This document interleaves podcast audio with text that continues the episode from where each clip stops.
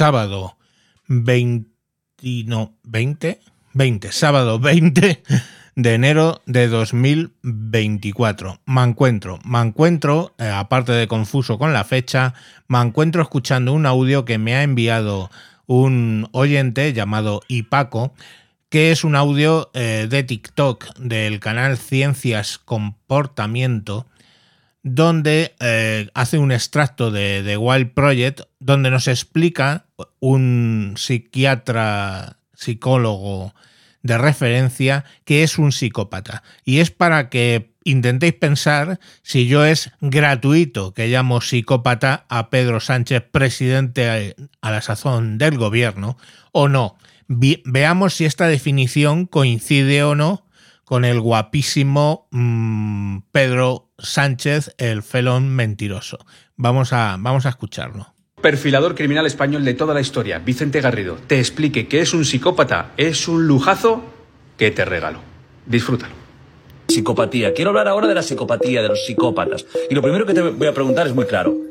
¿Qué es un psicópata? Vale. Voy a empezar diciéndote lo que no es, para llegar luego a lo que es, porque será un camino más sencillo. Mira, el psicópata no es un enfermo mental. Es decir, el psicópata no es un psicótico, no es un esquizofrénico, no es un maníaco depresivo o, un trastorno bipolar, como se dice ahora. No es un neurótico, es decir, no es una persona hipersensible que desarrolle fobias o temores eh, o, o tenga una gran inestabilidad emocional frente a los problemas. Y eh, no es una persona que eh, tenga, digamos, o sufra de trastornos obsesivo-compulsivos, de tal manera que toda su vida esté, como tú sabes muy bien, ¿verdad? Pues esté encapsulada con una serie de rumiaciones y obsesiones que van conformando pues cada vez una vida más estrecha, ¿verdad? Porque el pensamiento obsesivo compulsivo, en la medida que sea muy intenso, lo que te hace es estrechar cada vez más tu, tu, tu margen de, de, funcionamiento vital, ¿no? Si te acuerdas de la película Mejor Imposible. Jack Nicholson impresionante. Ahí se ve fenomenal lo que es un trastorno. El psicópata no es eso. ¿Qué es el psicópata? El psicópata es una especial configuración de la personalidad. Es un modo de ser que se caracteriza por dos notas dominantes. Una, desde el punto de vista de las relaciones o, o, de lo que son las relaciones interpersonales, tú eres una persona que se siente superior a los demás, que te sientes legitimado para tomar ventaja, aunque sea ilegítima, sobre los otros, y que tienes una gran capacidad para mentir y manipularlo. Es decir, por una parte, en el ámbito interpersonal, eres un narcisista, tienes derecho a llevarte la parte del pastel y a los más y a los demás que les den porque son seres inferiores y además soy muy bueno engañándote y manipulándote para que tú me des lo que yo quiero tener. Esa es la primera característica. La segunda característica, si la primera es el ámbito interpersonal, la segunda es el ámbito afectivo. Ahí viene quizá lo más popular del psicópata. Ahí tenemos a una persona con emociones superficiales, es una persona que tiene una capacidad de resonancia emocional muy limitada, que se manifiesta sobre todo en una incapacidad muy grande para ponerse en el lugar de la otra persona. Desde el punto de vista emocional, dicho de otra manera, tú te sientes triste una persona empática, yo me siento triste, por supuesto no al mismo nivel, porque tú estás experimentando.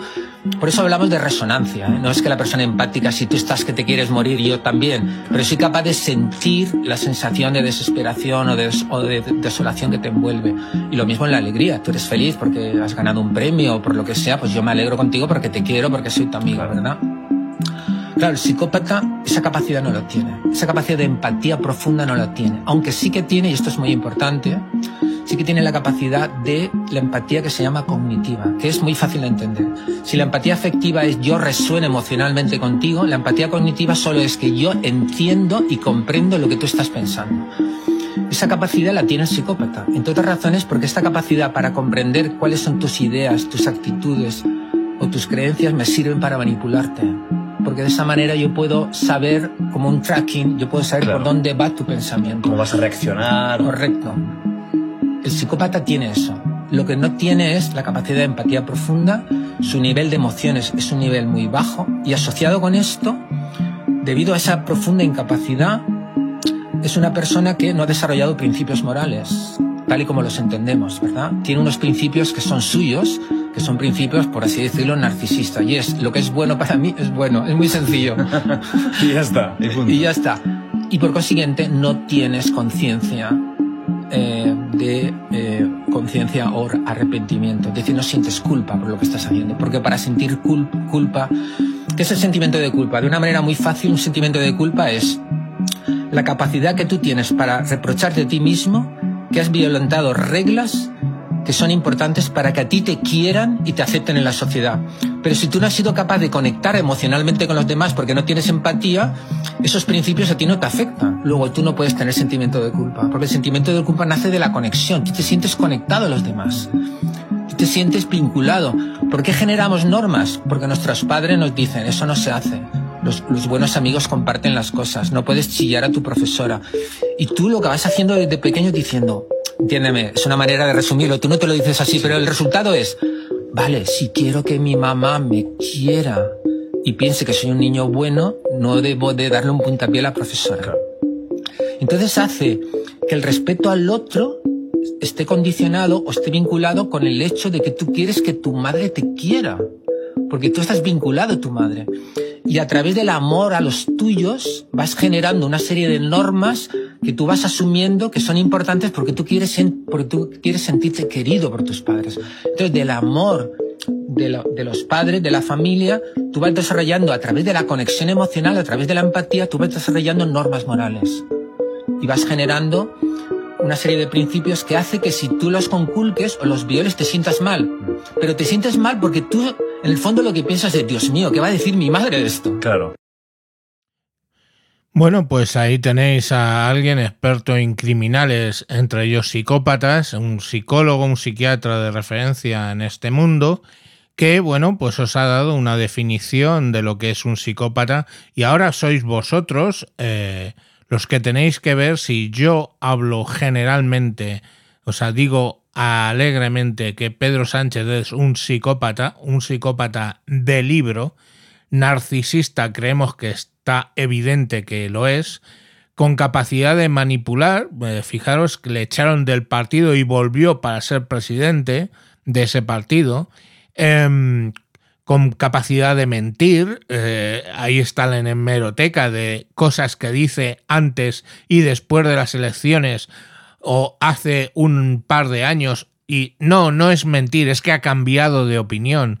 Eh, bueno, ¿qué, qué, puta locura es esa. Eh, y que pacta con el mismísimo diablo con tal de seguir en el poder. En fin, no sé, yo, yo os lo dejo a vuestra a vuestro conocimiento. Quiero decir, o ya os ha dicho un psiquiatra de referencia que es un psicópata, os lo ha explicado, yo lo he explicado en su día y tengo cierta experiencia con psicópatas porque, bueno, mi hija mm, está diagnosticada así y he visto cosas que no creeríais. Pero bueno, aquí os lo han explicado. Entonces, bueno, ahí lo dejo. Mm, venga, mañana, mañana más. Adiós.